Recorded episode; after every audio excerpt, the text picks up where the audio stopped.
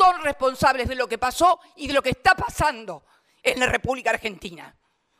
Y realmente me da mucha bronca porque la que sufre es la gente. No podemos aumentar a los jubilados porque estamos endeudados hasta acá. A mí me sentaron acá diciendo que yo le había causado un perjuicio al Estado por 55 mil millones de pesos.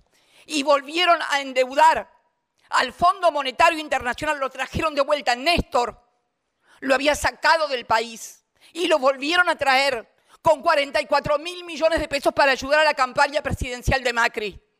Y ni así pudieron. Hoy los argentinos debemos 44 mil millones de dólares más y ustedes también son responsables. No miren para otro lado, porque ustedes causan también, junto a los medios de comunicación, climas en la República Argentina que finalmente impactan en los agentes económicos y en la economía. Y así estamos. Y no es la primera vez que nos pasa. Nos pasó con el megacanje. Néstor es un hijo de la crisis del 2003. Jamás hubiera llegado a presidente si no hubiera pasado lo que pasó en el 2001. ¿Y quién estaba también en ese 2001? Stusenegger, el que era presidente del Banco Central, el que nombraron presidente del Banco Central, el devaluador. El devaluador que hoy da clases, hoy da clases en la Universidad de Columbia. Y claro que va a seguir dando clases en la Universidad de Columbia. Lo sobreseyeron en anteriores causas que tuvo cuando fue partícipe también de lo que pasó con el mega canje, aquella mega devaluación que casi nos puso el país patas para arriba.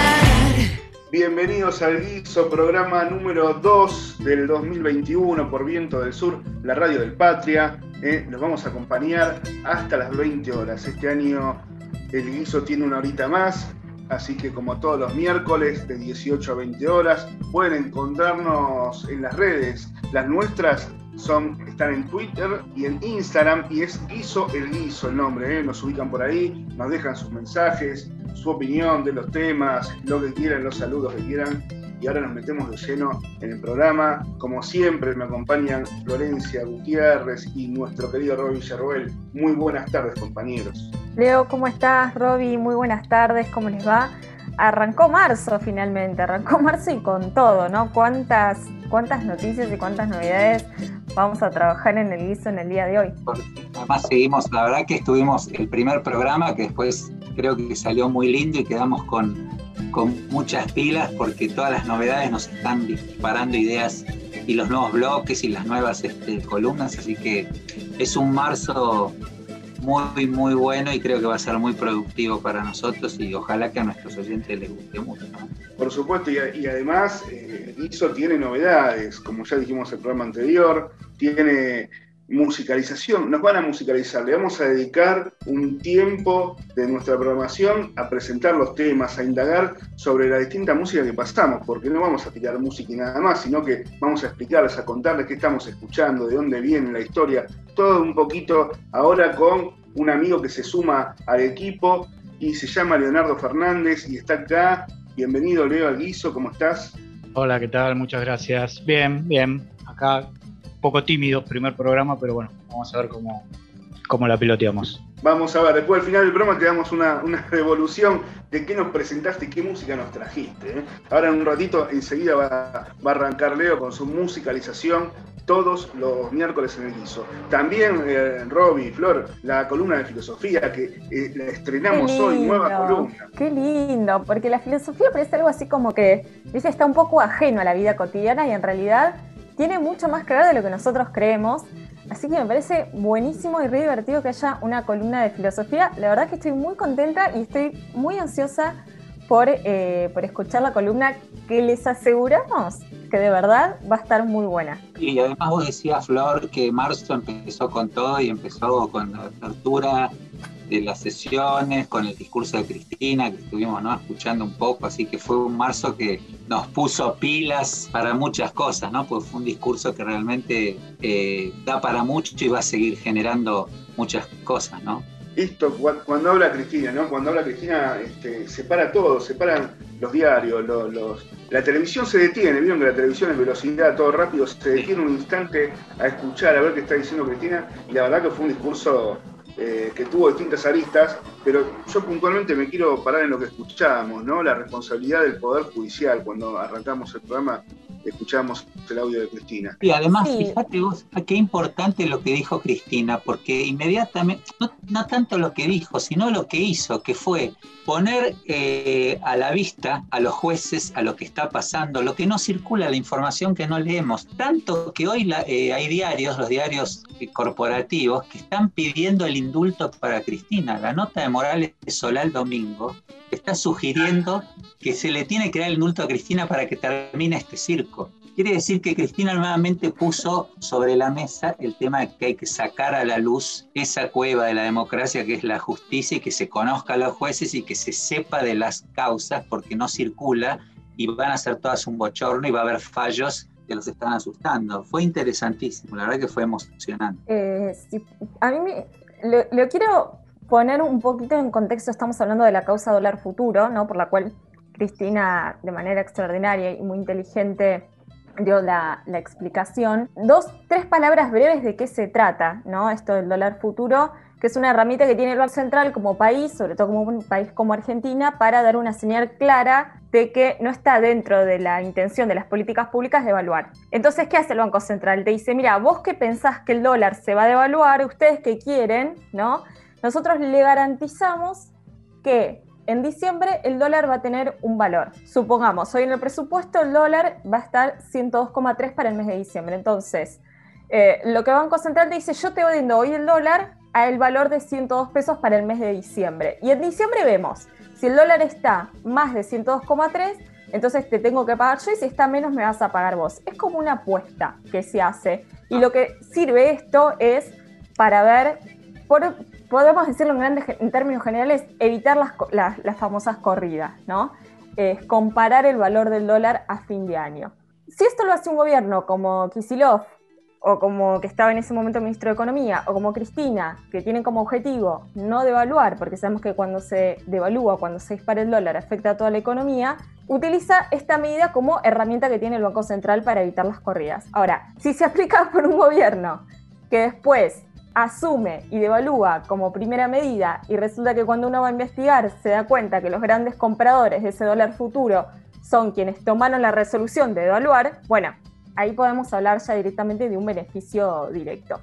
Y lo que hace Cristina de manera interesante y de manera inteligente es ubicarlo en tiempo y espacio, que a veces, muchas veces se nos pierde ese tiempo, ¿no? Es decir, bueno, cuando fue la denuncia, cuando se estaba allanando el Banco Central, cuando estaban las cámaras puestas ahí, estábamos en medio de una cronología electoral, estábamos en elecciones entre Mauricio Macri y en ese entonces Daniel Scioli. Se estaba llevando a cabo, se estaba definiendo una elección muy importante. Y Cristina lo contextualiza y les pone en tiempo y espacio y muestra de esa manera cómo interfiere los poderes económicos, el poder judicial, en las decisiones finales y en definitiva en la calidad de vida de la gente. Eso me pareció que es una cuestión extraordinaria además fue eh, muy interesante después la exposición de Axel, sobre todo porque se basó en el peritaje de la Corte. Eh, la corte el, tribunal le pide a la Corte, le da 80 preguntas, le manda 80 preguntas y los peritos de la Corte mandan respuestas demoledoras, deshaciendo la causa prácticamente. Eh, es increíble. Yo te digo que esas 80 preguntas deberían publicarse y hacerse y circularse para terminar con esta con esta ridiculez, ¿no? Una gran farsa, hay que decirlo, eso es la causa del dólar futuro. ¿eh? Y, te digo que ya coinciden muchos de los que no están de este lado de la grieta, digamos, ¿no? Y sí, están, como te digo, están pidiendo que hay que indultar a Cristina para que se termine esto, dice. Lo dice así en el diario, el domingo de la Nación, es impresionante. Sin duda es un tema que da para, para largo y volvemos o por ahí al, eje, a la centralidad de lo que hablaba Cristina, que era eh, el rol de la justicia, ¿no? la responsabilidad de la justicia en, esta causa como en tantas otras. Nosotros hace unos programas atrás, el año pasado, tocábamos el tema del Laufer, eh, ¿no? el tema este donde se conjugan, que también lo, lo describió Cristina, tan sencillo, que se conjugan medios masivos y connivencia del Poder Judicial ¿eh? para dar una sentencia mediática y, apresar o perseguir a quintos políticos de, la oposición y a veces no tanto también, el caso de Cristina, también en, el gobierno, eh, a tratar de estabilizar. También, compañeros, vamos a, ir un poquito a, la entrevista de hoy. Va a estar con nosotros charlando María Rosenfeld, es actual directora de Tecnópolis y nos va a hablar un poquito sobre el rol de las mujeres en la gestión.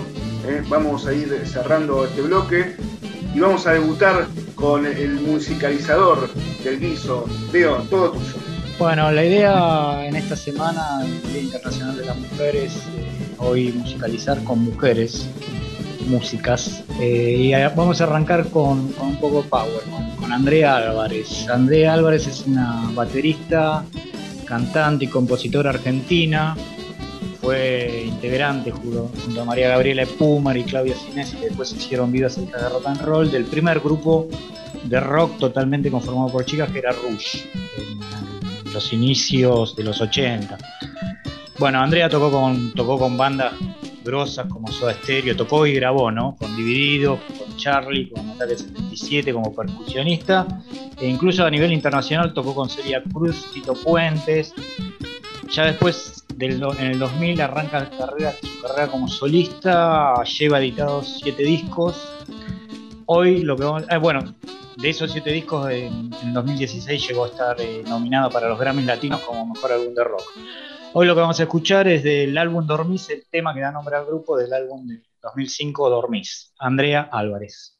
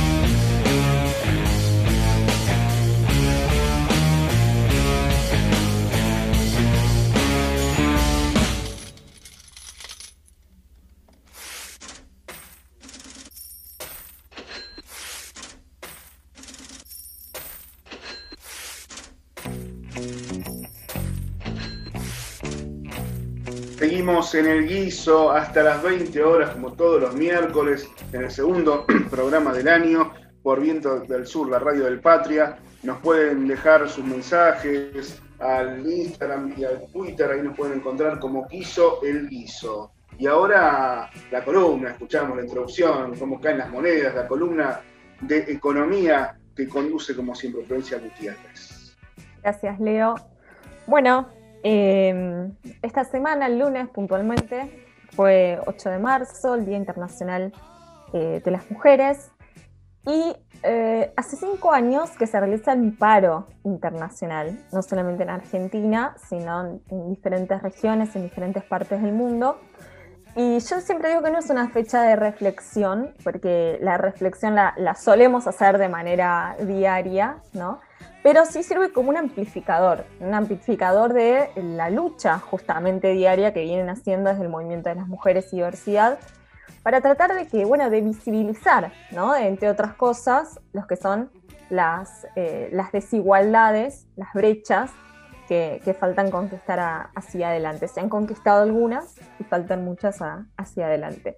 Bueno, hoy lo que les vengo a proponer es, desde CEPA, desde el Centro de Economía Política Argentina, del cual soy parte, tenemos un observatorio de géneros que trabajamos sobre la desigualdad económica, ¿no? La brecha, la famosa brecha de géneros que hay entre varones y mujeres en varios aspectos, ¿no? Podemos hablar de eh, lo que es las tareas del cuidado, sobre quién recae, las tareas del cuidado, las tareas domésticas, sobre el desempleo, ¿no? ¿Quiénes afecta más el desempleo? Si los varones o las mujeres, los ingresos que también son desiguales, los cargos jerárquicos que se ocupan. Eh, entonces la idea de hoy, como, como siempre lo hacemos en este espacio del guiso, es que hagamos una eh, preguntas, ¿no? Hagamos reflexiones y hagamos preguntas sobre cuántas personas seguramente que estuvieron durante este tiempo y siguen quizás laburando desde la casa con teletrabajo, con los chiques que tienen en las casas porque no, no fueron a la escuela, si bien este año arrancaron, pero durante todo el 2020 no fueron a la escuela, habrán tomado una verdadera dimensión de la importancia de las tareas del domésticas, de la tarea del trabajo, de las tareas del cuidado, lo que nosotros llamamos el trabajo no pago o no remunerado, ¿no?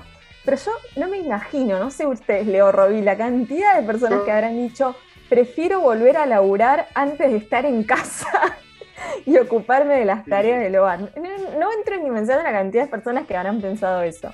Yo creo, me- ya me meto, aprovecho, yo creo que, que uno toma- tomó dimensión en esta, por lo menos en mi caso, ¿no? De, de- de las tareas permanentes del hogar. Y, y bueno, y más cuando tenés chicos y todo es un poco más caótico en el encierro. Eh, creo que esta situación particular nadie pudo zafar en general, ¿no? Ni mujeres. Bueno, ¿cuántas hubo, cosas además- se expuso? ¿No? ¿Cuántas cosas se expuso la pandemia? Muchísimo. Eh, eh, se veía literalmente, Flor, se veía a veces en los Zoom eh, mu- mujeres y hombres trabajando, los chicos pasando, los problemas de la casa y además también la el tema del espacio, un tema muy grosso, ¿no? Porque tuvieron que compartir los, computadoras, espacios. fue un tema que expuso la división de las tareas este, y también eh, le, puso una presión también importante a, a las mujeres, a los hombres también, pero ya que estamos hablando de las mujeres, porque de alguna manera también salir a trabajar era su espacio, como vos decís, era su forma de salir de algún momento también de la tarea de la casa y se juntó todo. Es un tema muy interesante y hay mucho, ¿no? Bueno, ahora voy a sumar datos, ¿no? Para invadirlos un poquito con los números. Datos, en este caso, del Observatorio de CEPA de INDEC. Dos de cada tres hogares del Gran Buenos Aires respondieron que la principal eh, cantidad de las tareas domésticas que se hacen en una casa cayó, recayó sobre las mujeres. Dos de cada tres. Tareas domésticas. No estoy hablando de tareas de cuidado, estoy hablando de tareas domésticas que significa lavar, planchar, mantener la casa en orden, mantener la casa limpia, etc. Cuando nos vamos a las tareas del cuidado, que es eh, cuidar justamente a los chiques, cuidar a las personas mayores, 7 de cada 10 hogares lo realizan las mujeres estas tareas del cuidado, ¿no? Eh, hay unos datos que sacamos también del observatorio de, de CEPA que dice que en promedio la cantidad de trabajo no remunerado en las mujeres aumentó un 70%. ¿Qué significa esto? Que antes de entrar en aislamiento social preventivo y obligatorio, la famosa ASPO, las mujeres dedicaban en promedio 6,9 horas diarias a las tareas del hogar, ¿no? las tareas del cuidado. Bueno, con la llegada del aislamiento social preventivo y obligatorio, este aumentó del 6,9 a casi 12 horas diarias. Y en los varones, perdón, en los varones, sí. ¿cómo, ¿qué pasó? En los hombres también aumentó, pero una menor proporción. ¿sí? Ah. Antes del ASPO, los, los hombres dedicaban eh, un promedio de 5 horas diarias y aumentó un promedio de 7 horas diarias. O sea que también tuvo un incremento, pero mucho menor al de las mujeres. ¿Y por qué traigo los datos? Esto no es un, un- números, ¿no? no es algo solamente estadístico. Esto hay que enmarcarlo y hay que darle la dimensión económica. ¿Qué significa esto? Que la feminización y la precarización de las tareas del cuidado hace que recaiga sobre el género femenino, aumentando la desigualdad y la pobreza en las mujeres. ¿sí? Por eso decimos la feminización de la pobreza. ¿Por qué? ¿Por qué se da esto? Bueno, toda la feminización de las tareas y de actividades asociadas a las tareas de reproducción y cuidado, eh, la falta del reparto equitativo ¿no? de trabajo al interior de los hogares y que recaiga sobre eh, la- las mujeres como cabezas de hogar, eh, son variables que terminan incidiendo en qué? En que las mujeres tienen menos acceso al mercado laboral, ¿sí? O sea, muchas mujeres postergan, suelen por- postergar su propio crecimiento eh, laboral, eh, sus propias proyecciones, sus propios objetivos, porque tienen que dedicarse a la tarea. Y eso hace que eh, tengan un menor acceso, ¿no? Y que cuando hablamos de quienes tienen un mayor grado de desempleo, tenemos que hablar de las mujeres. Quienes son más precarizadas a la hora de los trabajos, tenemos que hablar también de las mujeres. Y no solamente una cuestión de género, sino también es una cuestión socioeconómica. ¿Por qué? Porque si vos tenés un mejor poder adquisitivo, puedes contratar a alguien que realice las tareas de cuidado en el hogar, pero ¿sobre quién recae ese alguien? Y sobre las mujeres de menores recursos, que son quienes realizan en términos generales las tareas de cuidado. Por ejemplo, y ya para, para, para que Sí. después se sumen ustedes, las empleadas domésticas, el, 75, el 98% recae sobre las mujeres y el 75% lo hacen de manera informal, ni siquiera están registradas, ¿no? Están, como llamamos entre comillas, en trabajo en negro y tienen altos niveles de pobreza. Entonces, fíjense cómo estos números le podemos dar una dimensión económica, una dimensión de desigualdad que es muy preponderante. Que tiene que ver con una, eh, Flor, discúlpame, eh, hay un tema económico, o sea, está todo ligado, ¿no? Y un tema de las diferencias salariales, por supuesto que eso ya hay mucha literatura y lo sabemos, pero tiene que ver con algo más profundo que es también eh, de construir de alguna manera esta idea de qué tareas son femeninas y qué tareas son masculinas, porque en realidad uno piensa, no hay empleo doméstico masculino, y en realidad eso es una imposición cultural, porque eh, una casa la puede limpiar una mujer como la puede limpiar un hombre, lo sabemos eso. Te digo, hay un tema que es todavía mucho más profundo, que es romper esto de a quién recurrir para las tareas domésticas. Hay mucho trabajo, ¿no? Para hacer por ahí también. Sí, es muy llamativo que todavía sea tan, tan contundente la diferencia, ¿no? Hace 40 años atrás era algo normal, era lógico y normal entre comillas, ¿no? Pero además de, de naturalizado era lo correcto. Claro. Hoy, después de, todo, de todos estos cambios, eh, se da, pero nadie lo, nadie lo grita a cuatro a viva voces porque en realidad no es lo normal, ¿no es cierto? Lo normal es que seamos iguales. Pero bueno, aún así sigue habiendo esto. Quiero decir, se da pero solapado, ¿no? Sí, sí, por. Nadie lo dice. Quería agregar unos datos, Flor, si me, si me permitís, que no tienen que ver exclusivamente con el trabajo doméstico y laboral, sino lo que tiene que ver con las, con las jefaturas de Estado, con los cargos públicos. Es un dato que publicó hoy las Naciones Unidas, el Observatorio de- Femenino, y, y me pareció interesante que es que dice, es un montón de datos, pero para mostrar la desigualdad dice que en 119 países nunca ha habido una mujer en ningún cargo legislativo o de gobierno, en 119 países. Es impresionante. Y que en todo el mundo el 21% de los cargos eh, ministeriales que lo ocupan las mujeres es un 5 puntos más que el 2010, pero sigue siendo muy poco. Y el 75% de los cargos legislativos de todo el mundo está eh, en manos de hombres. O sea que hay ahí una, una todavía a nivel mundial, por supuesto, también una desigualdad en lo que es la función del Estado, incluso no solo en lo empresarial o en, el- la vida, en lo laboral estrictamente, sino también en, la- en el Estado, y eso me pareció eh, muy interesante.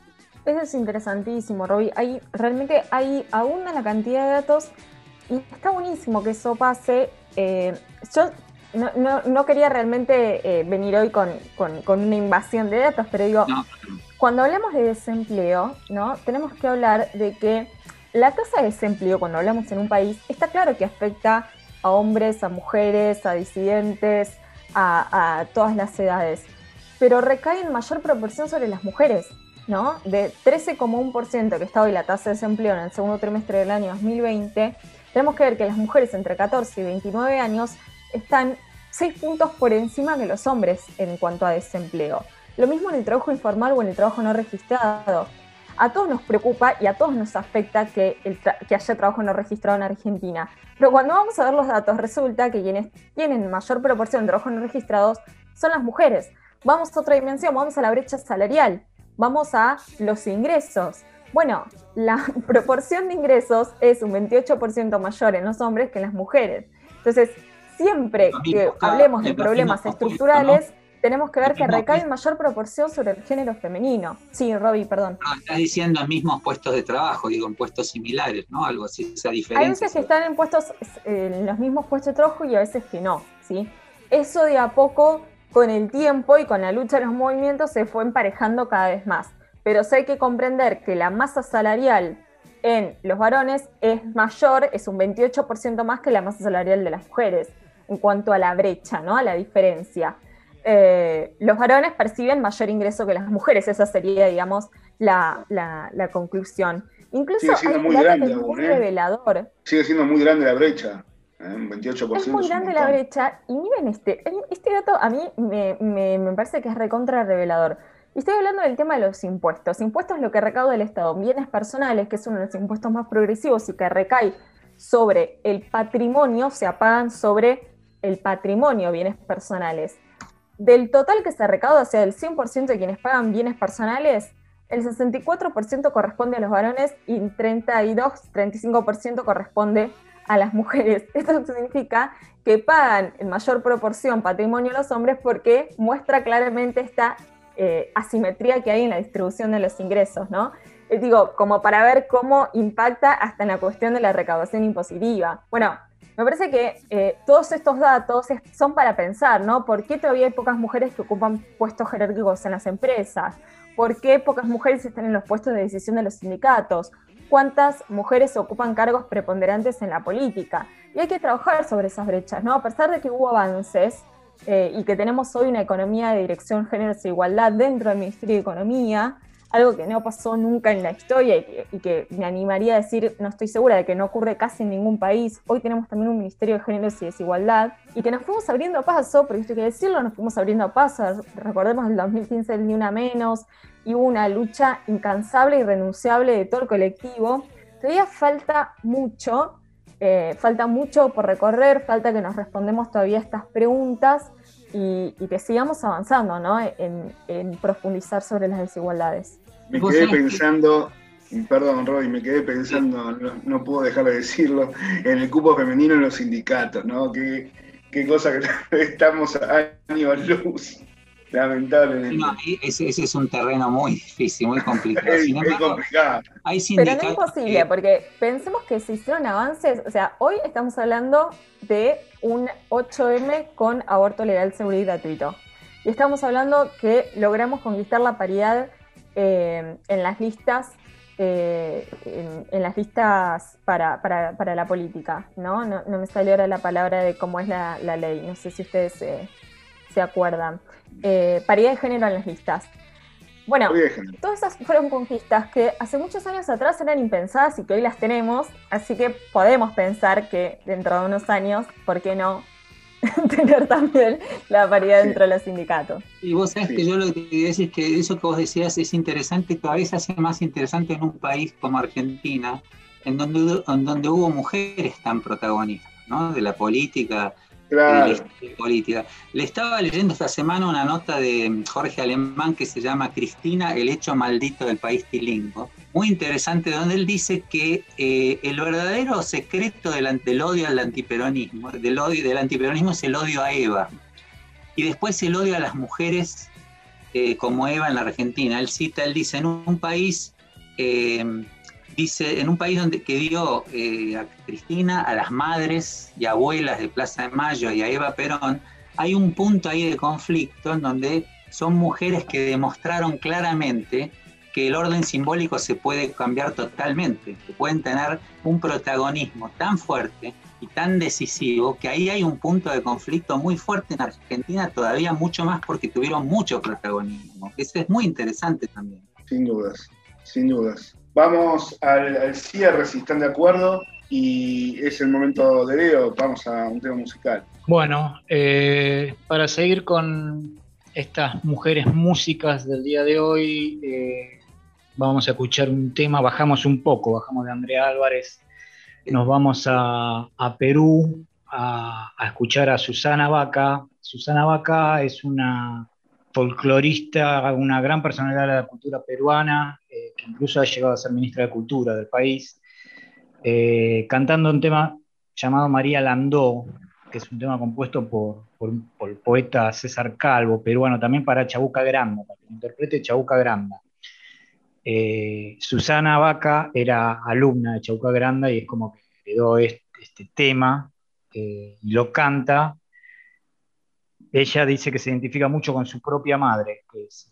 el tema habla de las mujeres laburantes, ¿no? en un momento dice, María tiene los ojos rotos de sueño por el cansancio. María solo trabaja y su trabajo es ajeno. Ella misma se identifica porque dice que su madre se, rompía el lomo para que ella pudiera llegar a la universidad.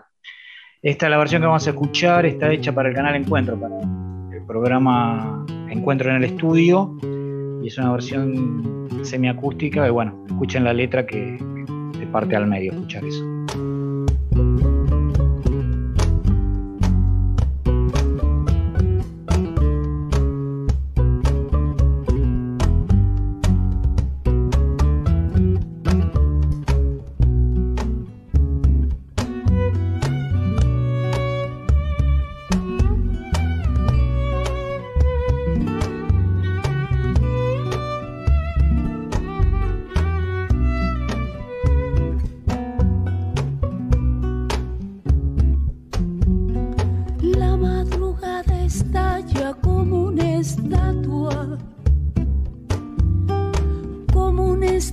de alas que se dispersan por la ciudad. Y el mediodía canta campana de agua, campana de agua de oro que nos prohíbe la soledad. Y la noche levanta su copa larga larga copa larga, luna temprana por sobre el mar.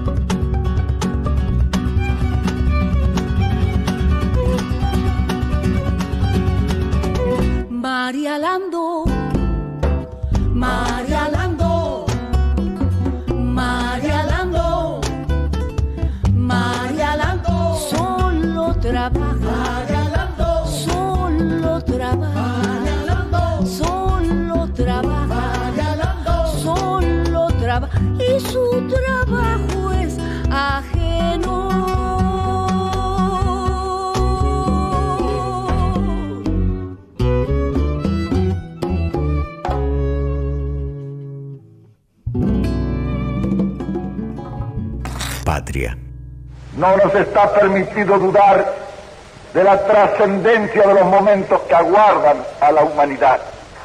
El pensamiento noble, espoleado por su vocación de verdad, trata de ajustar un nuevo paisaje. Las incógnitas históricas son ciertamente considerables, pero no retrasarán un solo día la marcha de los pueblos, por grande que su incertidumbre nos parezca.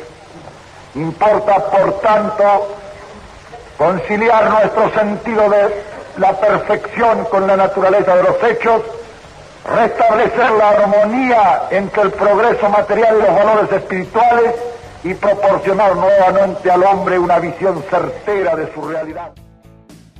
Seguimos cocinando el guiso hasta las 20 horas y como les decíamos al principio del programa, eh, debuta la columna y debuta un columnista, por supuesto, columna de filosofía por Enrique del Percio, que es profesor de sociología de la dominación en la Universidad de Buenos Aires, doctor en filosofía jurídica, autor de diversos libros, investigador y profe de posgrado eh, en muy importantes universidades de América Latina y Europa que seguramente vamos a conocer a lo largo y al correr de los programas. Muy buenas tardes, Enrique, ¿cómo estás? ¿Qué tal, Leo? ¿Qué tal, queridos amigos y amigas? ¿Cómo andan ustedes? Bien, muy bien, gracias. Bienvenido, Enrique, bienvenido. Bueno, no sé cómo les parece a ustedes que empecemos. Antes de, de arrancar en este nuevo género que este, da lugar el Zoom, que es la previa del, del Zoom, eh, comentaba Caro que habían estado a- hablando de algunas cosas que comentamos con ella justamente sobre el guiso.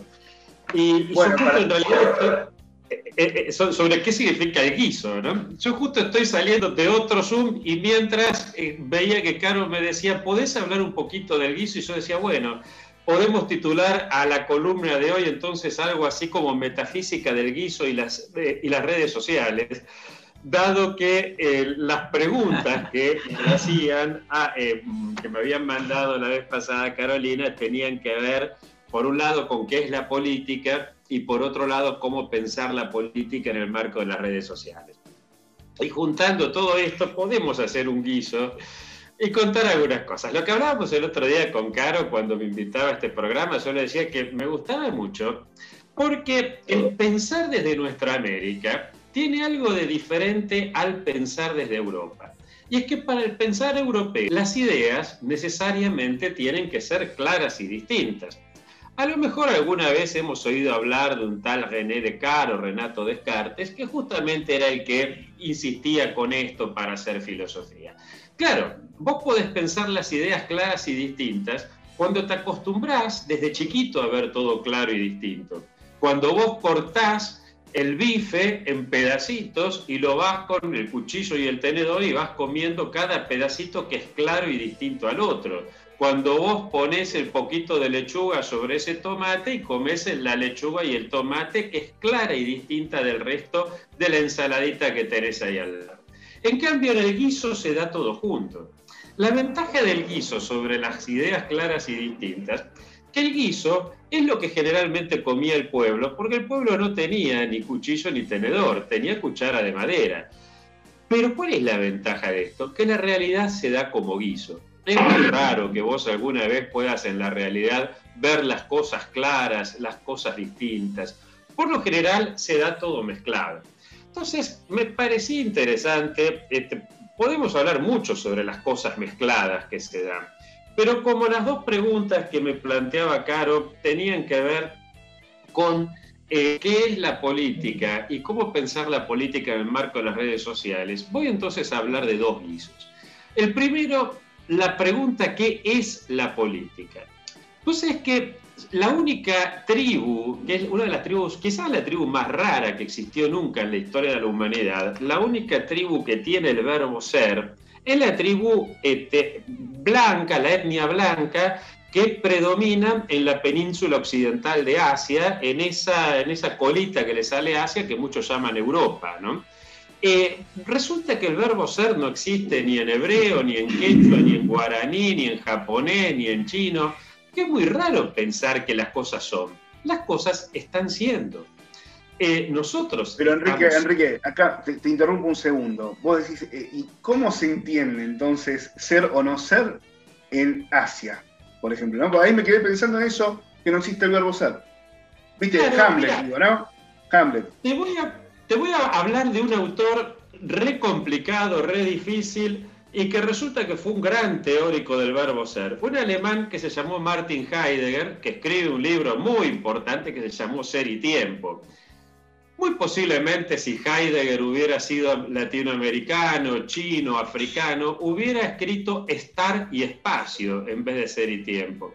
Pero resulta que cuando él se encuentra con el maestro Suzuki, que es uno de los grandes filósofos japoneses, y, entonces él le dice, ¿y ustedes cómo traducen el verbo ser en japonés? Y Suzuki le dice, no existe el verbo ser en japonés. Y entonces Heidegger se queda pensando, ¿y cómo pensamos las cosas entonces? Y Suzuki le dice, lo que pasa es que las cosas no son, las cosas están siendo. Pensá, qué sé yo, por ejemplo, y esto tiene que ver, tiene mucho sentido político, y ya lo voy adelantando. ¿Viste esos pelotudos que te preguntan, a ver, ¿qué es el pueblo? definime qué es el pueblo. No, huevón, las cosas importantes no son el pueblo lo es, anda a definirme el amor, anda a definirme el pueblo, la justicia, la libertad, la nación. Vamos a ver qué es lo que está haciendo por referencia a otras cosas. El pueblo está haciendo esto por referencia a la oligarquía, al antipueblo, etc. Pero fíjate algo, este es el trasfondo político, pero veamos la parte simple de esta. Suponete que vos vemos acá un pollo. Entonces, yo digo, esto es un pollo. Ahora, entonces, este, lo que me perdonen los veganes, ¿no? Pero para el ejemplo me sirve más el pollo que la lechuga. Entonces, este, agarro el pollo y lo mato. Este, y lo pelo. Y lo meto en el horno. Y lo cocino y lo como y lo evacuo. Evacuo, eh, no evacuo, no, no, no lleva acento al lado. Entonces, hago todo esto. El pollo es el pollo o está haciendo en un momento un pollo, después está haciendo un, lo que va a ser el alimento, después está haciendo, ¿se entiende? Las cosas no son, están siendo. Nosotros... El pollo final. ¿Cómo, perdón? Me quiero imaginar el pollo del final. bueno, no hace falta que te imagines. El, tema es que las cosas no son, las cosas están siendo. Este, y entonces, frente a esto, ¿cómo pensar? Vos sabés que, a Enrique me haces acordar, perdón, me haces acordar un concepto, nada que ver, pero que dijiste, porque yo tuve algún contacto con China por temas laborales y fui mucho. Y hay un artículo que a mí me interesó mucho, hay un concepto en China que es el Shansai, que es el tema de la copia, ¿viste? Que está todo este tema de la copia y la originalidad. Cuando en China la originalidad para ellos en un artista no es tan importante como para nosotros, por este tema del tiempo, porque ellos te dicen que en una misma obra las diferentes copias van manteniendo el paso de la obra, el, paso del tiempo y lo que está haciendo en cada momento. Entonces cuando vos ves esas famosas dibujitos chinos que son el lago y las, vieron esas que están en las, en las paredes o en los papeles de arroz, muchos tienen atrás eh, la copia o el autor de quién fue el primero que hizo, porque a lo mejor es una copia que se viene haciendo por más de 100 o 200 años. A mí eso me pareció interesantísimo. Y hay una anécdota famosa con los, los guerreros de terracota, que cuando el, Museo del Louvre los quiso exponer, los chinos le mandaron copias y se armó un bárbaro. Y no entendían por qué había problema, porque para ellos la buena copia era lo mismo, porque había tenido un proceso que creo que tiene que ver con eso que vos decís. La importancia de ser y de la permanencia en el tiempo no es tan importante como para nosotros, ¿no? Exactamente. Bueno, lo que vos decís nos, nos lleva para otro lado, si quieren algún día conversamos, sobre cuándo aparece la idea de originalidad en la obra de arte como algo importante, que aparece para la misma época que la idea de autor, que aparece para la misma época justamente donde necesitamos ideas claras y distintas y no guisos. Ustedes saben que una cosa que caracteriza a la filosofía étnica blanca frente a filosofías más universales como la filosofía andina, la bantú, la china, es precisamente que es una filosofía de autor. Viste que el, a ver, hay un problema muy grave que suele haber en las facultades de filosofía de Occidente, y es que la gente cree que el objeto de estudio de la filosofía es la filosofía y más particularmente lo que dijeron algunos filósofos, y uso deliberadamente el filósofo en masculino, ¿no? Eh, y entonces si alguien dice algo interesante, enseguida le preguntan, ¿y eso quién lo dijo? Y acá se da una paradoja muy interesante, porque por un lado se exige la originalidad, pero por otro lado, vos no podés tener una idea original si no tenés que decir quién lo dijo. Y si no citaste a nadie, no sirve. De hecho, si ustedes agarran un libro de filosofía, van a ver que tiene tantas citas al pie que parece más una casa de citas que un libro de filosofía. Y obviamente la casa de citas tiene mucho que ver con la idea de prostitución y de prostitución de las ideas, porque no pensamos desde nosotros, sino que pensamos y creemos que somos originales cuando pensamos desde otros. Y en este sentido, lo que estaba planteando Robbie da para un tema fascinante que vuelvo a decir justamente, es la idea de originalidad, de dónde surge, por qué. ¿Por qué muchas veces ese desprecio hacia lo que es una cultura profundamente popular, que lo que muchas veces te van a decir, bueno, pero ¿y quién es el autor de esto? ¿Y dónde está citado? ¿Y dónde sale? Entonces, en este sentido, creo que ahí planteas un tema que si quieren otro día nos juntamos, pero no vamos del que es la política que me preguntó Caro al principio. Perdón, sí, perdón, perdón. Yo como soy profe y a mis cursantes les digo, bueno, pero lo que nosotros preguntamos es esto, entonces yo también así mismo soy obediente a lo que Caro me dijo y te vas a pensar sobre eso. Entonces, lo que sí nos vamos a contestar es qué es la política porque justamente no es, que está haciendo la política. Y el estar siendo lo tenemos que entender entonces en relación con otras cosas. Acá voy a plantear una cuestión de lógica, pero visto desde el punto de vista sociológico y no filosófico. Hay algunos pueblos que como creen en esa idea de ser, cuando buscan una definición, necesariamente esa definición termina en la idea misma de ser. Por ejemplo, si vos a un griego le preguntabas, en la época de Aristóteles, ¿no? ¿Qué es un ser humano? El tipo te iba a decir, es un animal que vive en la polis.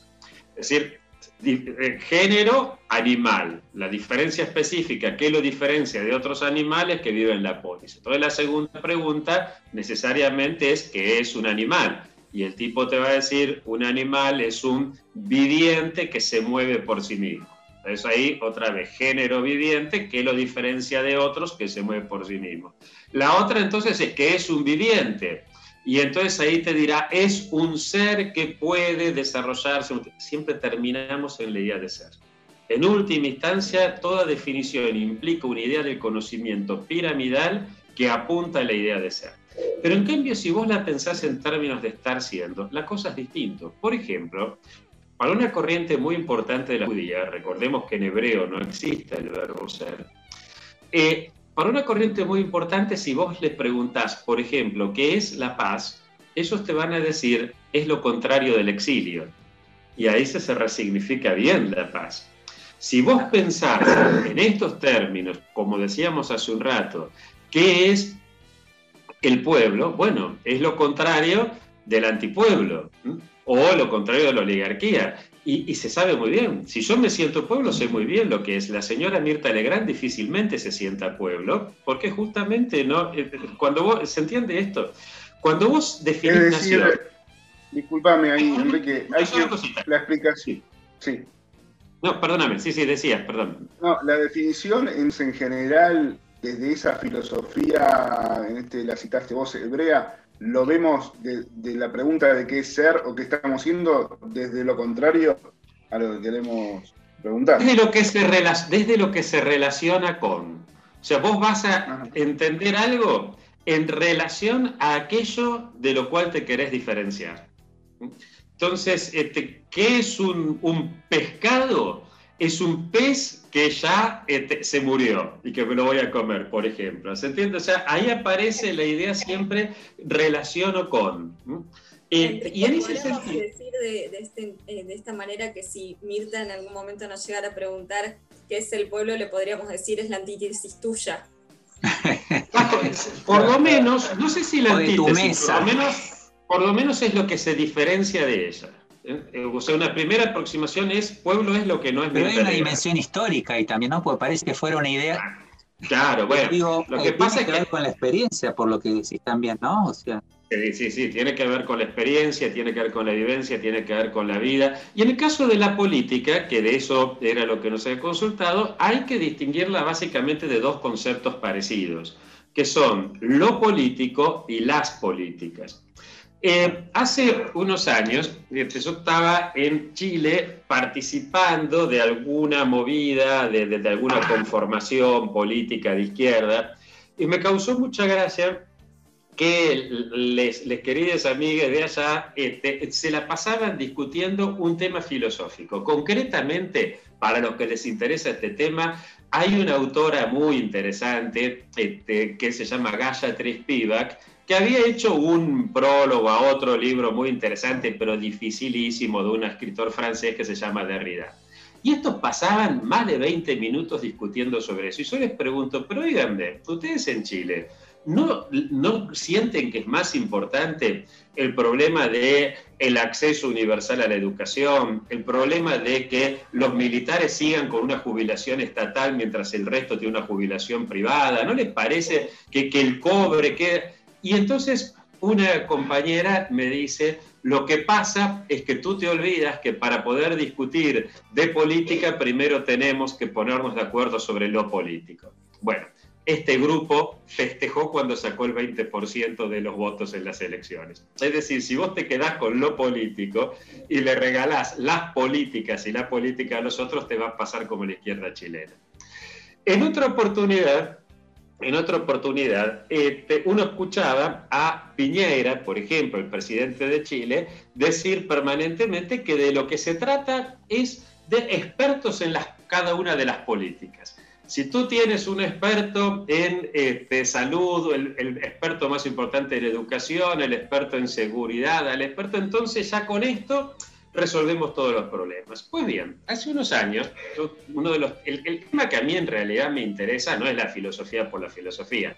A mí me interesa el cruce entre seguridad, educación, corrupción y finanzas públicas. ¿no? Estos son los temas que yo vengo estudiando, cómo se juntan estos.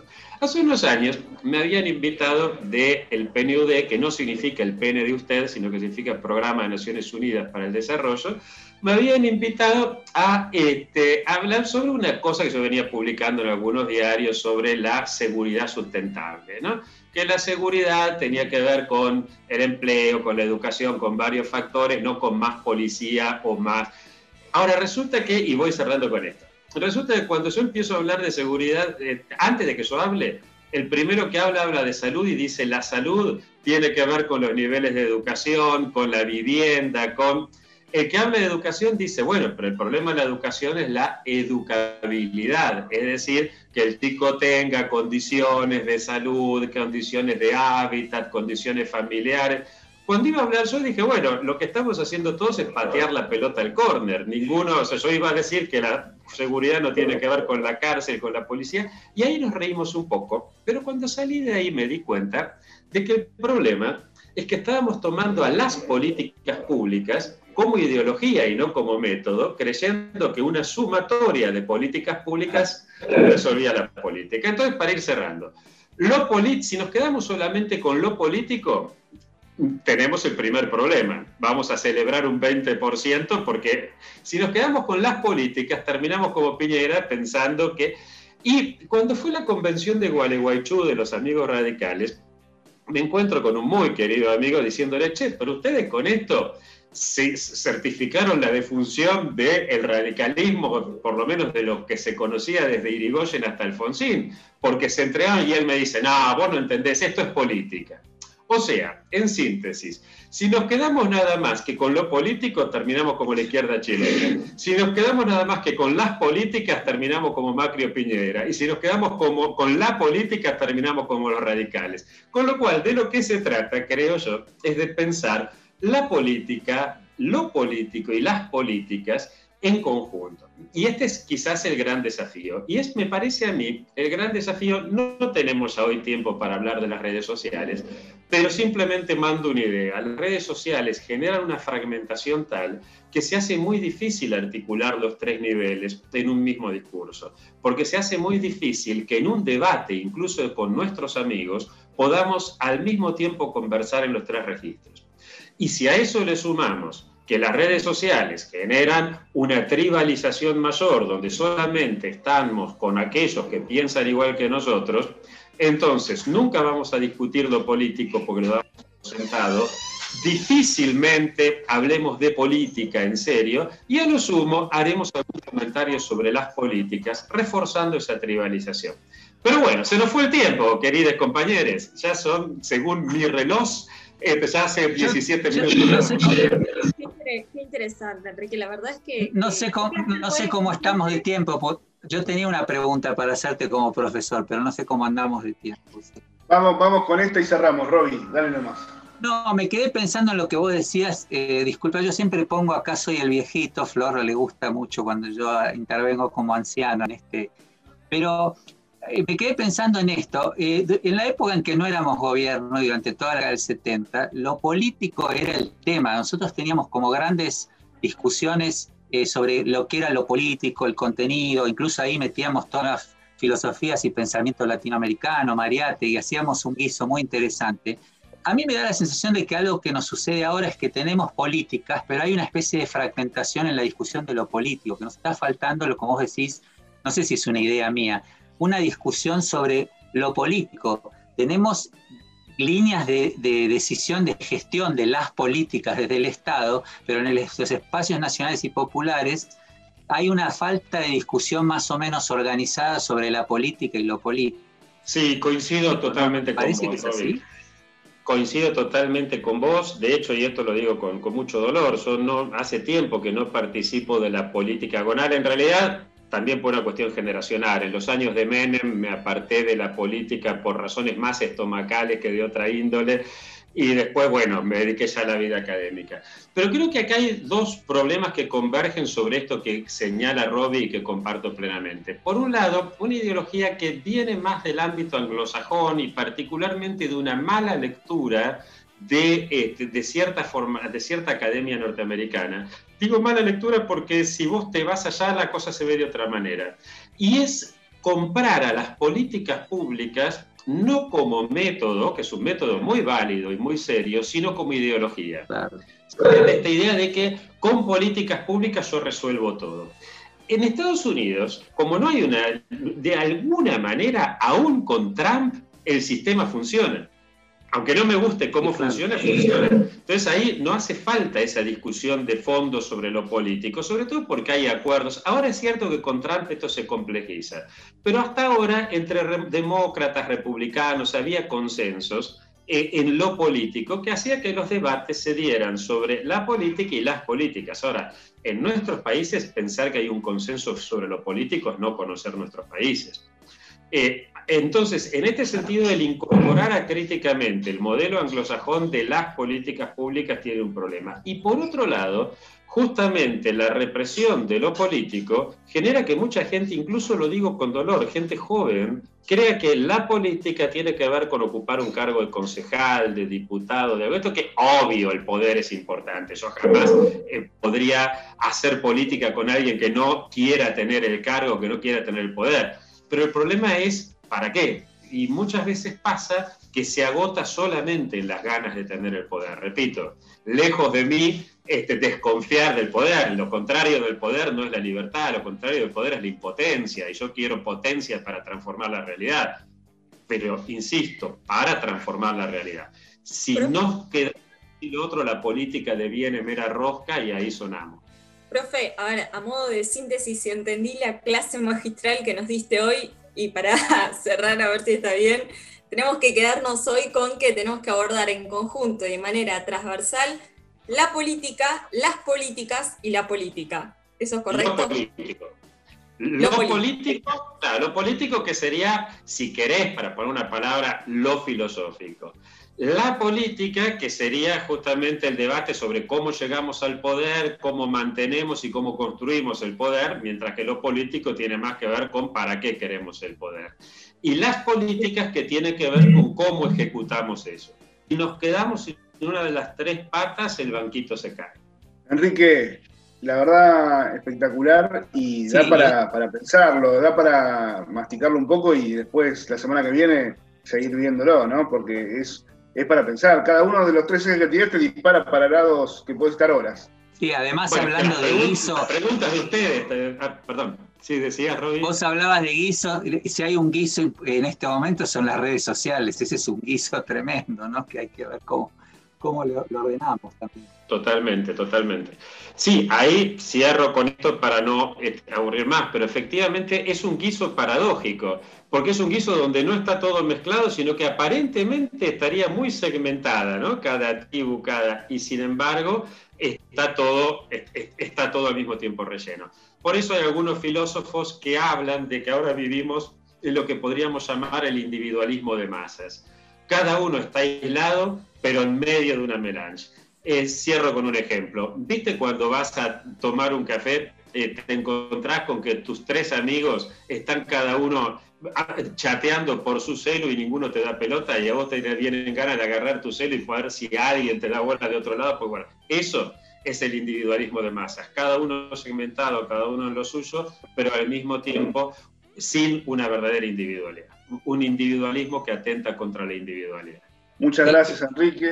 Gracias por tu tiempo. Bueno, obviamente nos estaremos viendo cada 15 días. ¿eh? También estarán compañeros de ASOFIL, la Asociación de Filosofía Latinoamericana y Ciencias Sociales, en eh, transcurrir de este año. Gracias, Enrique, nuevamente. Nos estamos viendo dentro de 15 días exactamente. Ahora vamos con Leo y con algo de música. Bueno, seguimos. Vamos a ir a, a escuchar un tema de Flor Linchera llamado Privilegio Flor es tecladista de Cumbia Queers, una banda de tropipunk que también vamos a pasar un temita hoy. Eh, una banda de tropipunk integrada totalmente por chicas, todas las chicas venidas de, del under, de la movida hardcore punk under de los 90. Vienen de grupos como de Cadáveres, de She-Devils, eh, y son, se caracterizan por todas ellas con fuerte activismo por los derechos de la mujer. Acá Flor, eh, Flor ya tiene editado dos discos. Este es un temita que hizo en pandemia y lo subió, lo subió a la, red, así que bueno, vamos eh, con Flor Linchera, privilegio.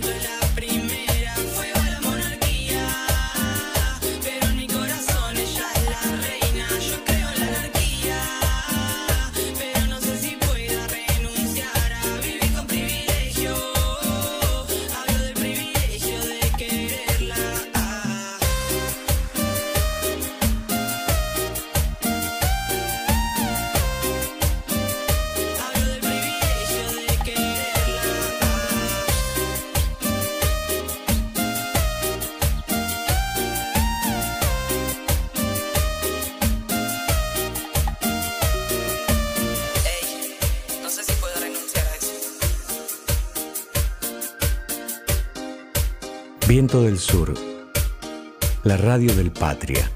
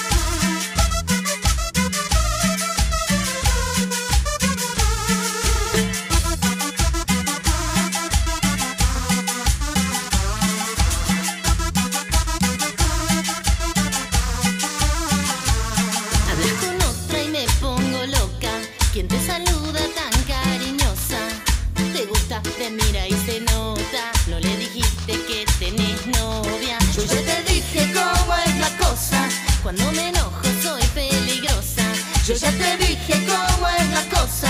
Nadie es perfecto. Yo soy celosa.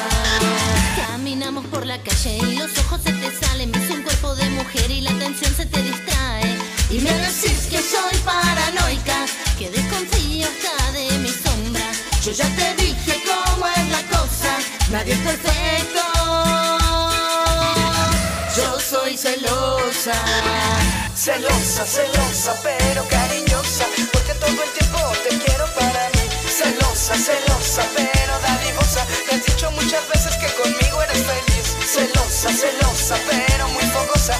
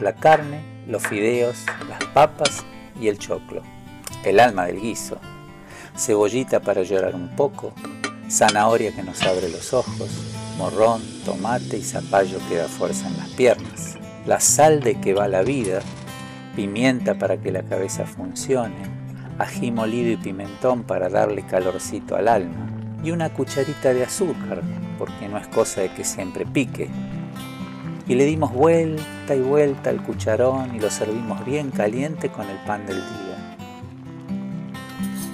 Y se nos vinieron a comer los invitados nomás, y comimos, y disfrutamos, y hablamos, pensamos alrededor del fuego. Y otro día se nos acabó el guiso.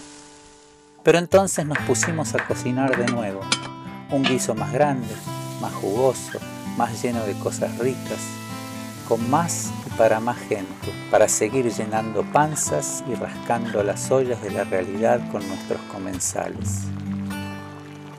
Y el alma siempre calentita para soñar futuros y las manos listas para seguir cocinando con todos y todas ese guiso grande que es la patria. Mesa, la mesa está servida.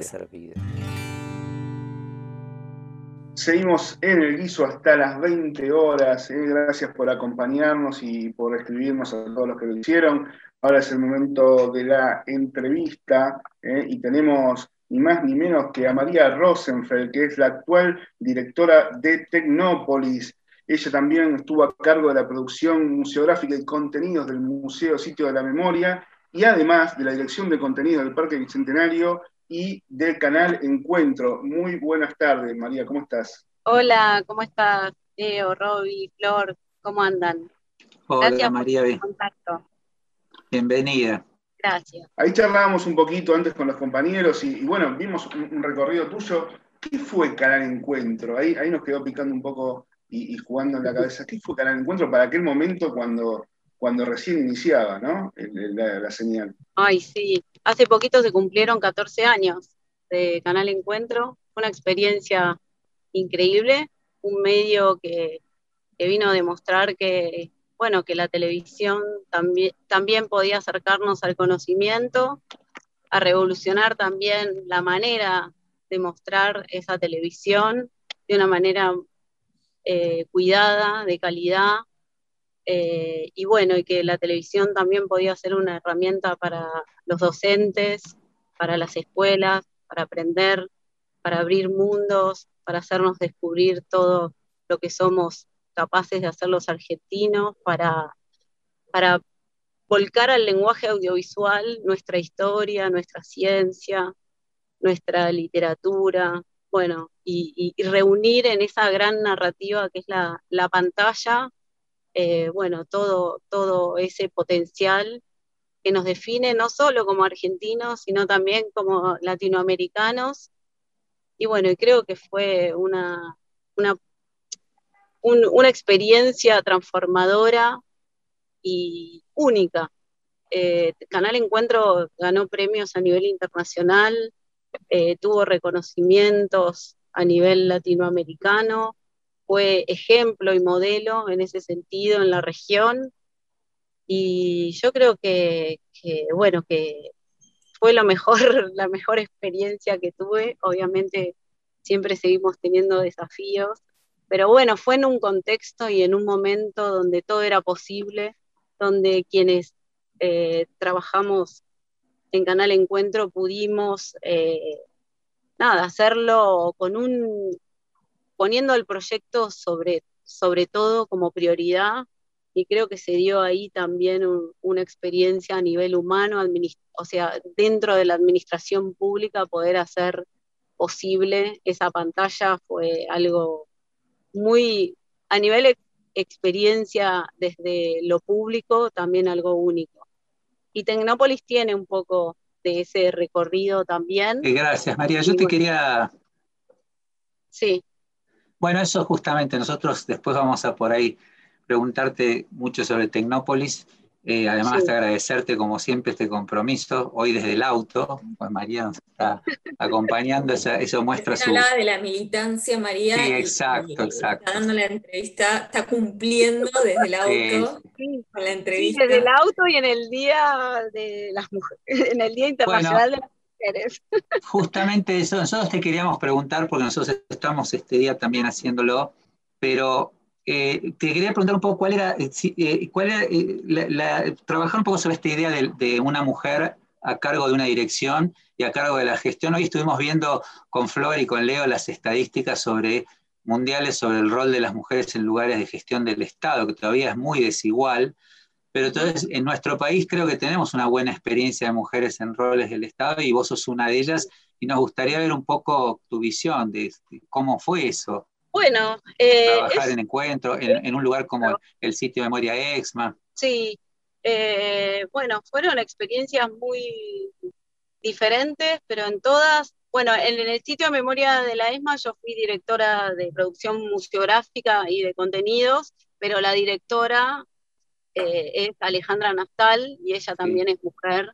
Y a ese nivel eh, yo creo que es, es un gran eh, desafío porque obviamente las direcciones por lo general están a cargo de, de hombres pero nosotras también es, es un desafío a nivel personal esa cuestión de, bueno, de una sentirse que, puede, que puede enunciar, que puede, eh, nada, discutir de igual y igual, debatir, y obviamente también es un desafío a nivel de, bueno, cuáles son, la, cuál es la impronta que nosotras podemos poner a la gestión, que es diferente para no reproducir quizás aquellas cuestiones que, en el hacer de, los hombres ya no queremos que sucedan. Por ejemplo, ahora eh, en Tecnópolis eh, hay una impronta de, la perspectiva de género que para mí es fundamental. Igualmente, eso es cuestión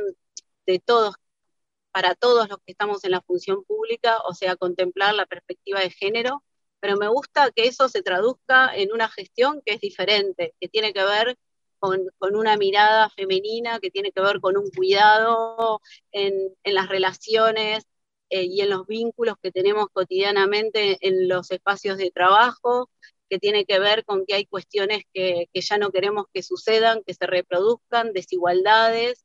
Bueno, la escucha es algo que las mujeres eh, también creo que, que desde nuestro lugar podemos hacer que sea más fácil la construcción y la autoridad o, no, no, dejar de ejercer una autoridad, pero donde la escucha esté más habilitada.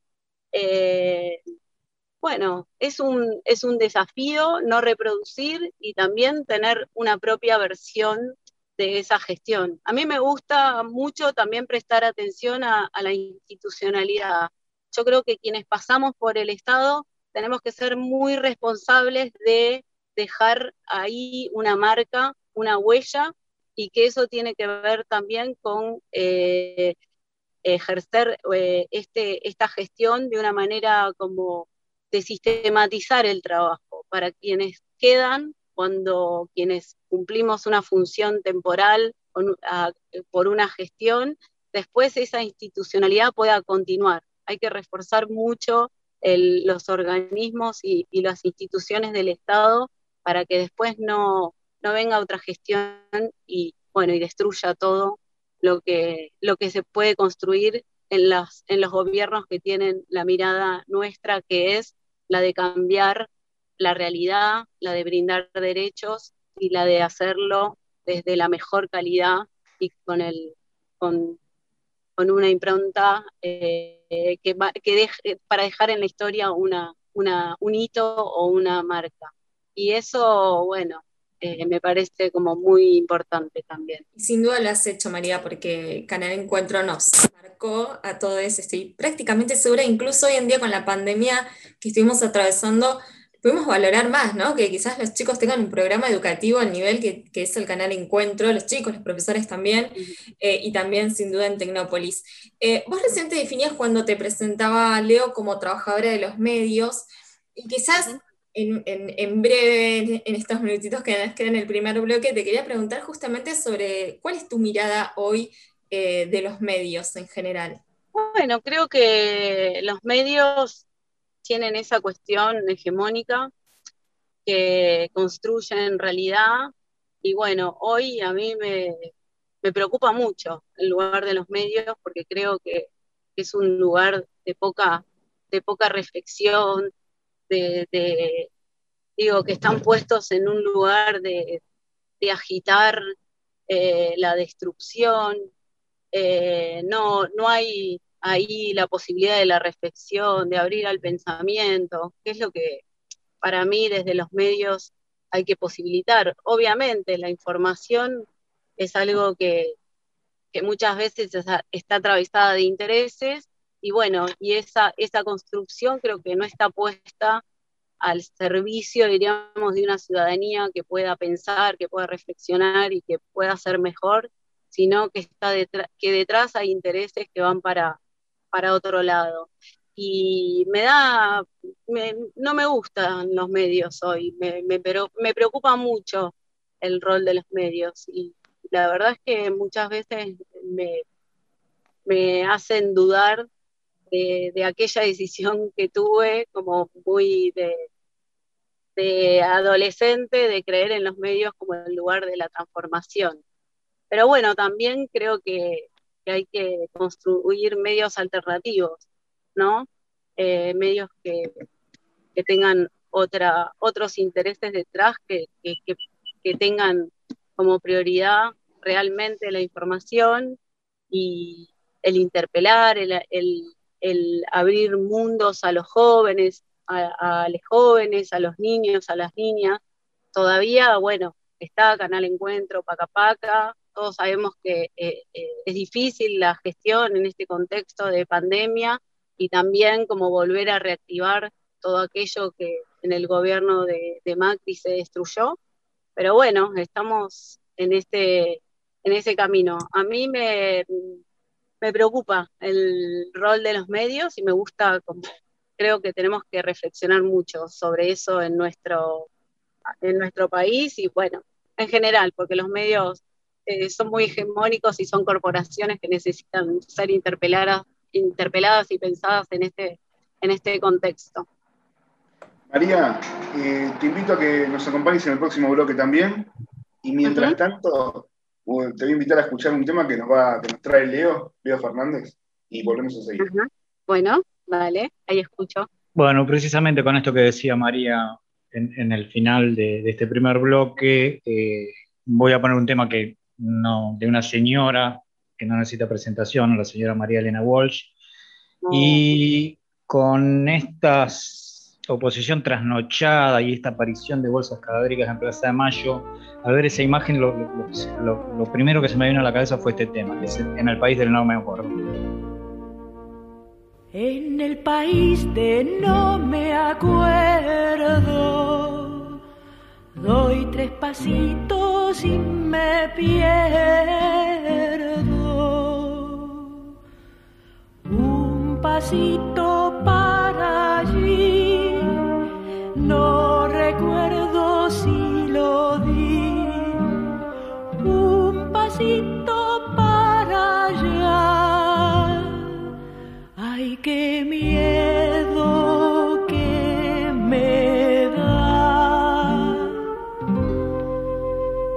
En el país de no me acuerdo, doy tres pasitos y me pierdo. Un pasito para atrás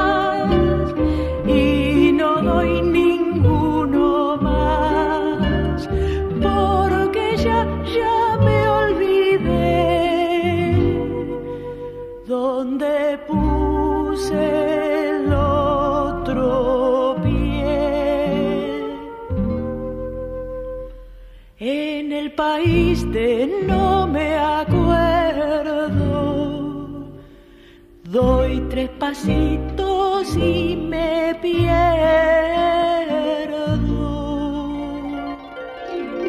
Seguimos en el guiso, nos pueden escribir a nuestras redes, tanto en Instagram como en Twitter es Guiso el Guiso, la dirección, ahí nos escriben, nos dejan sus mensajes, sus comentarios, sus sugerencias. Seguimos en vivo con María Rosenfeld, directora de Tecnópolis. María, vos habías dicho en el otro bloque algo que me quedó picando, que es esto de construir para que quede más allá eh, de una gestión.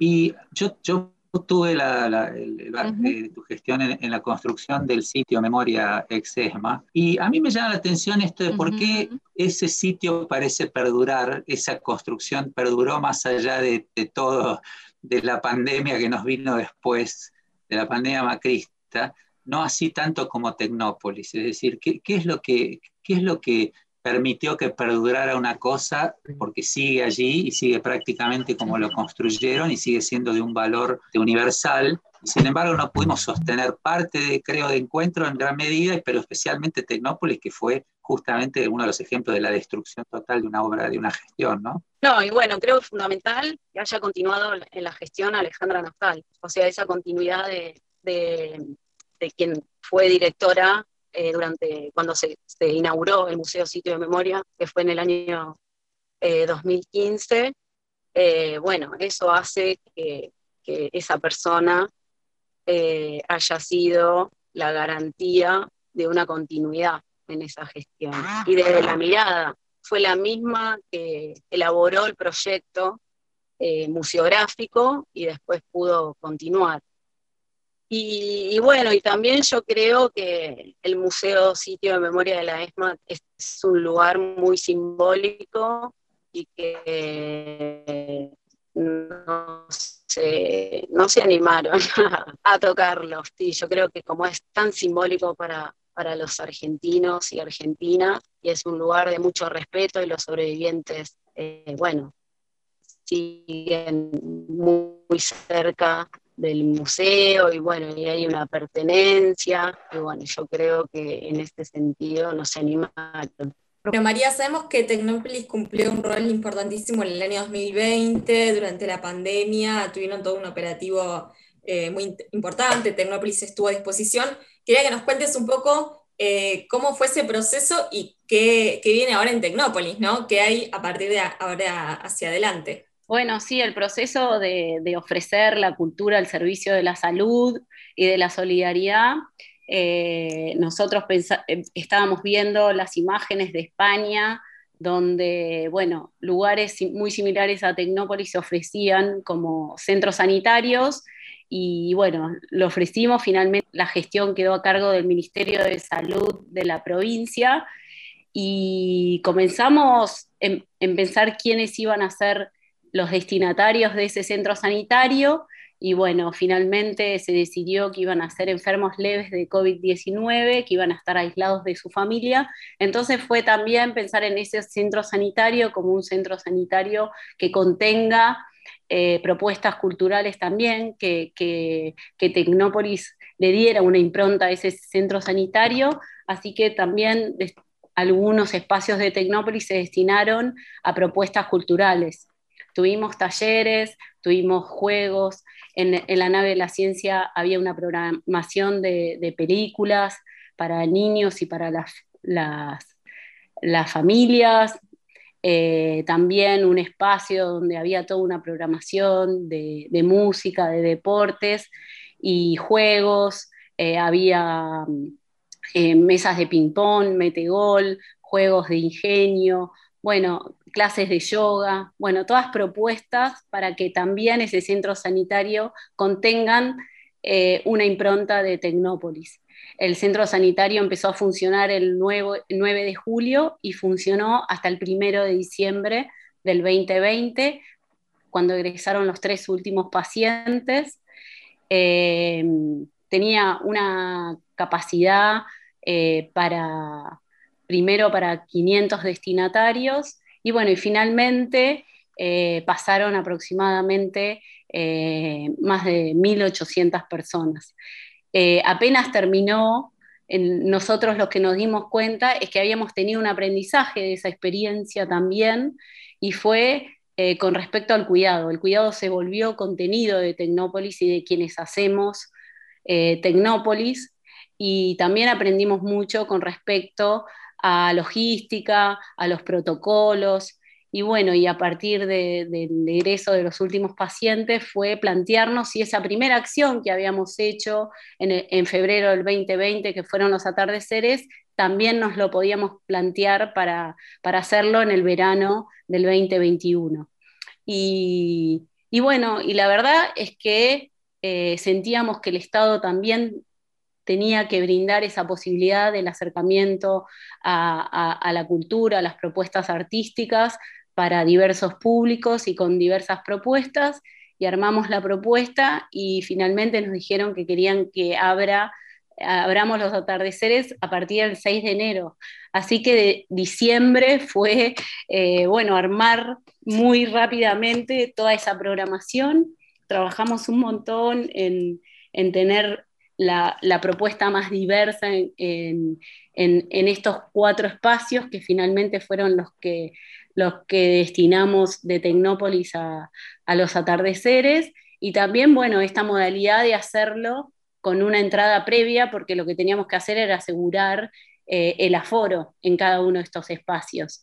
Y, bueno, y también hacer esa, eh, poder comunicar esa nueva manera de vivir Tecnópolis, porque en el imaginario estaba el Tecnópolis lleno de gente y recorriendo todas sus calles, y bueno, y no iba a ser ese Tecnópolis, pero finalmente creo que, que lo que pudimos demostrar era que es un espacio donde también podemos cuidarnos.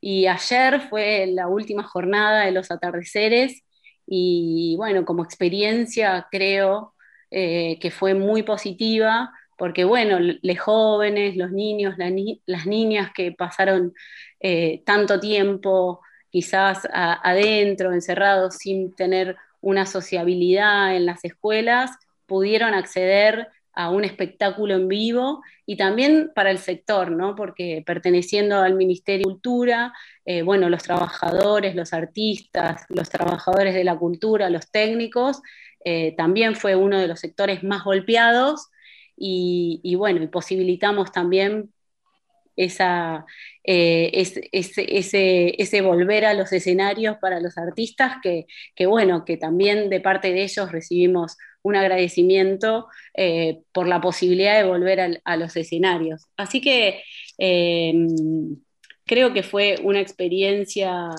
muy positiva y, y bueno, ayer estuvimos ahí disfrutando y también hicimos una programación especial por el 8M eh, disfrutando de Teresa Parodi, Diana Prada, y bueno, los dinos que, son así como el hit de Tecnópolis y que los niños y las niñas hayan podido recorrer los dinos y ver espectáculos infantiles, o los jóvenes acercarse a diferentes talleres y propuestas de hip hop, de stencil, de percusión, el skatepark, que también es un lugar que, que aman eh, niños, niñas y jóvenes, la verdad que, bueno, que hicieron posible y el agradecimiento fue permanente. Y, bueno, hasta vimos que, los niños, las niñas respetaban muy bien también el hecho de estar dispuestos en el espacio, en estas burbujas y hasta bailando cada uno en su lugar sin moverse, eh, sin moverse de la burbuja. Y bueno, creo que, que es muy positivo lo que hizo Tecnópolis, porque fue el Estado brindando esa posibilidad. Fue desde el Estado que hicimos posible un encuentro cuidado, eh, presencial y de acercamiento a la cultura y a las propuestas artísticas, que era lo que estábamos necesitando. Había eh, varios me decían, esto es la vacuna, poder volver a estar acá viendo, viendo al Chango Spasiuk. Además que deja mucha fuerza para todo lo que viene hacia adelante en este 2021, ¿no? Sí, y bueno, y hacia el futuro, obviamente. Eh, bueno, eh, nosotros tenemos un ministro que es Tristan Bauer, que no nos deja de descansar, entonces, obviamente, no, y también porque creemos que en el hacer está la transformación la posibilidad de, nada, de modificar, de, modificar la realidad. Entonces, eh, no, ya estamos como, como pensando en ese Tecnópolis que todavía no pudimos hacer, que es eh, con la mega muestra, con todos sus espacios, eh, visibilizando las políticas públicas. Y, bueno, eh, ya estamos como armando esa propuesta que después veremos cómo se da, si es en la misma modalidad que fue Tecnópolis, eh, con, una presencialidad más masiva, o si vamos a poder hacerlo quizás no en julio, quizás más adelante, pero bueno, la modalidad después la iremos adecuando a las posibilidades que tengamos eh, con respecto a cómo evolucione eh, la pandemia, pero sí no paramos de pensar que Tecnópolis tiene que ser la expresión de lo que nos pasa como sociedad y, quizás no va a ser tal cual como fue en su, en su, en su momento, desde el 2011 hasta el 2015, eh, porque las, las cosas que nos pasan hoy son diferentes, el Estado está intentando reconstruirse, activar la economía, digo, es una sociedad que está endeudada, en aquel momento eh, esas, esas, cuestiones estaban eh, saldadas por, por, otro proyecto de país, pero bueno, entusiasmados de poder proyectarnos y bueno, y que ese espacio sea la, visibilización, un espacio de pensamiento, también con una perspectiva de género, con una perspectiva sostenible, que son cuestiones que hay que hoy son predominantes también lo que nos pasó fue que los espacios verdes abiertos que tiene Tecnópolis en su momento eran lugares más de transición y hoy los estamos revalorizando. Eh, Tecnópolis, por ejemplo, tiene un cuenco de, agua que es un compensador hídrico que posibilitó que, los partidos vecinos de Tecnópolis no se inundaran, pero hoy se volvió un ecosistema que tiene una flora y una fauna y queremos que también eh, esos lugares tienen que ser revalorizados y tienen que formar parte de la propuesta de Tecnópolis también. O sea, de abrir ese espacio también a una narrativa pedagógica, a que los niños y las niñas también comprendan lo que es ese espacio y también que el espacio público sea apropiado por los visitantes de Tecnópolis, que sean lugares que, que, también lo sientan. Eh, eh, que están abiertos a poder habitarlos y a poder intervenirlos eh, como ciudadanía. Bueno, María, muchas gracias por tu tiempo. Eh, la verdad que se nos pasó rápido y seguramente estaremos contactando con la Tecnópolis. obviamente es un momento de, austeridad, si se quiere, un nuevo orden de nuestro país, por la pandemia, por supuesto pero nada, las novedades seguirán existiendo seguramente, así que te volveremos a contactar por eso. Paso un aviso que es que el viernes 12 eh, estamos haciendo un homenaje a Astor Piazzolla porque se cumplen 100 años de su nacimiento esta semana, así que va a estar Horacio Lavandera, un quinteto de tango y va a cantar Julia Senco. Y bueno, en el arco vamos a hacer el homenaje a Astor Piazzolla a 100 años de su nacimiento. Eh, y bueno, es, es otra acción que va a dar cierre, pero también que, nos, nos entusiasma mucho y que bueno, ahora, y después va a ser poner todas las fuerzas y la garra para poder reencontrarnos en el segundo semestre Tecnópolis y sus visitantes. María, antes de irte, eh, no queremos dejar de lado la pregunta guisera que tenemos en esta nueva temporada del guiso, y es preguntarte cuál es tu comida preferida. Para nosotros es el guiso, ¿no? Claro. bueno, mira, tengo, soy así, soy cocinera, así que me gusta mucho la comida. Eh, eh, y de, yo diría como un menú que me gusta mucho son las milanesas y las papas fritas. Pero me gusta. Un menú, creo que está encabezando ya eh, la pregunta. Lo que va del año encabeza la pregunta. bueno, pero me gusta mucho explorar en cuanto a los gustos y soy muy así, me gustan los picantes, me gustan las combinaciones agridulces, también me gusta mucho probar cocinas de otros países y explorar en, la comida. Pero bueno, las milanesas y las papas fritas son, son nuestras. Un clásico. bueno, sí. Muchas gracias, María. Que tengas un buen resto de semana y un buen fin de semana. Bueno, gracias. Gracias por la entrevista. Disculpen los temas de tecnología, pero bueno, muchas gracias a todos y a todas ustedes por esta comunicación y bueno, y sigan haciendo el guiso con mucha diversidad y con mucho compromiso como lo vienen haciendo. Muchas gracias, María. Muchísimas gracias. gracias a ustedes. Nos vemos. Vamos a un tema musical ahora y ya volvemos para el cierre. Bueno, vamos con una banda norteamericana de chicas, también integrada por chicas, llamada Bikini Kills. Y la elección tiene que ver con la lucha activismo, del activismo feminismo, de feminista que llevan estas chicas adelante, que lograron concientizar y empoderar a un montón de chicas en la década del 90. Precisamente, eh, bueno, nada, hay temas de ellas traducidos en YouTube, así que sería interesante si a alguien le interesa, Bikini Kill.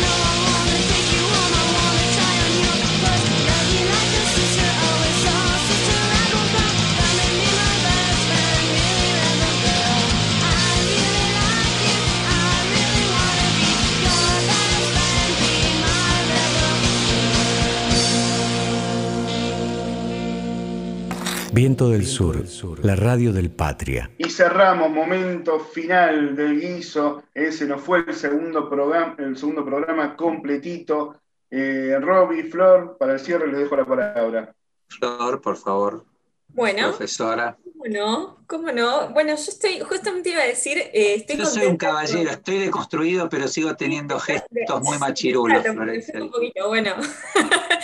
No, bueno, qué, qué hizo lindo que pudimos armar en el día de hoy. Quiero decirles que es nuestra, si, si la mente no me falla, nuestra segunda entrevistada que le gustan las milanesas con papas fritas. Así que señor. vamos a estar armando seguramente algún ranking con eh, cómo viene la elección de los entrevistados y las entrevistadas, pero va ahí arriba en el podio y ya a esta hora les digo que me genera un poquito de, de ruido en el estómago, un poquito de hambre. Eh, pero bueno, qué, qué programa lindo. Entrevistamos recién a María, directora de, de Tecnópolis, reflexionamos, sobre el Día Internacional de la Mujer, hablamos eh, de filosofía, una columna con el profe que cada 15 días nos va, nos va a estar ayudando a pensar de una manera diferente. La verdad es que este guiso, muy contenta cómo, se está cómo estamos, ¿no? Cómo estamos todos cocinando este guiso. Estamos todos con todo. Así que así Sí. arrancamos el año. No, además la incorporación de Leo Fernández, que es, digamos, es buenísimo, eh, Leo, con, con sus temas musicales, que creo que le- le- es un ingrediente del guiso que lo va a hacer muchísimo más interesante. Bien, que de a poquito nos vamos a ir desacartonando. Nota de las bandas para, Sí, para sí. bajar después y para escuchar. Perdón, Leo, te interrumpí. No, nada, eso. De a poquito nos vamos a ir de- desacartonando. Gracias. Esto, esto va a traer cola lo de Leo. ¿eh? La verdad que me gusta, me gusta el formato y me gustan las intervenciones. Algo bastante original. Bastante original, no está muy escuchado, ¿eh? pero está bueno cuando escuchas algo de música que te digan qué estás escuchando y de qué se trata. Y me parece que mejor nadie lo va a poder hacer. Gracias, Leo, por sumarte y de acá en adelante seguiremos. No, quiero meter elementos de, muy frívolos en el programa, pero les cuento que esta noche voy a hacer milanesas. Ahí está, espero que estén ricas. Vamos a quedarnos con las ganas algunos. Bueno, nos que ya, que ya ¿eh? podemos decir que es un plato del, programa. casi, casi. Casi, casi. Gracias Mariana Ponce de León en la producción, junto a Caro Casán y también a Julia, que arrancó este año con nosotros, Diego Cisterna en los controles, no me quiero olvidar de nadie, Rita Cortese, como siempre, también eh, manejando la radio, y Teresa Parodi. Así que nos vamos y nos vemos el próximo miércoles. Chau.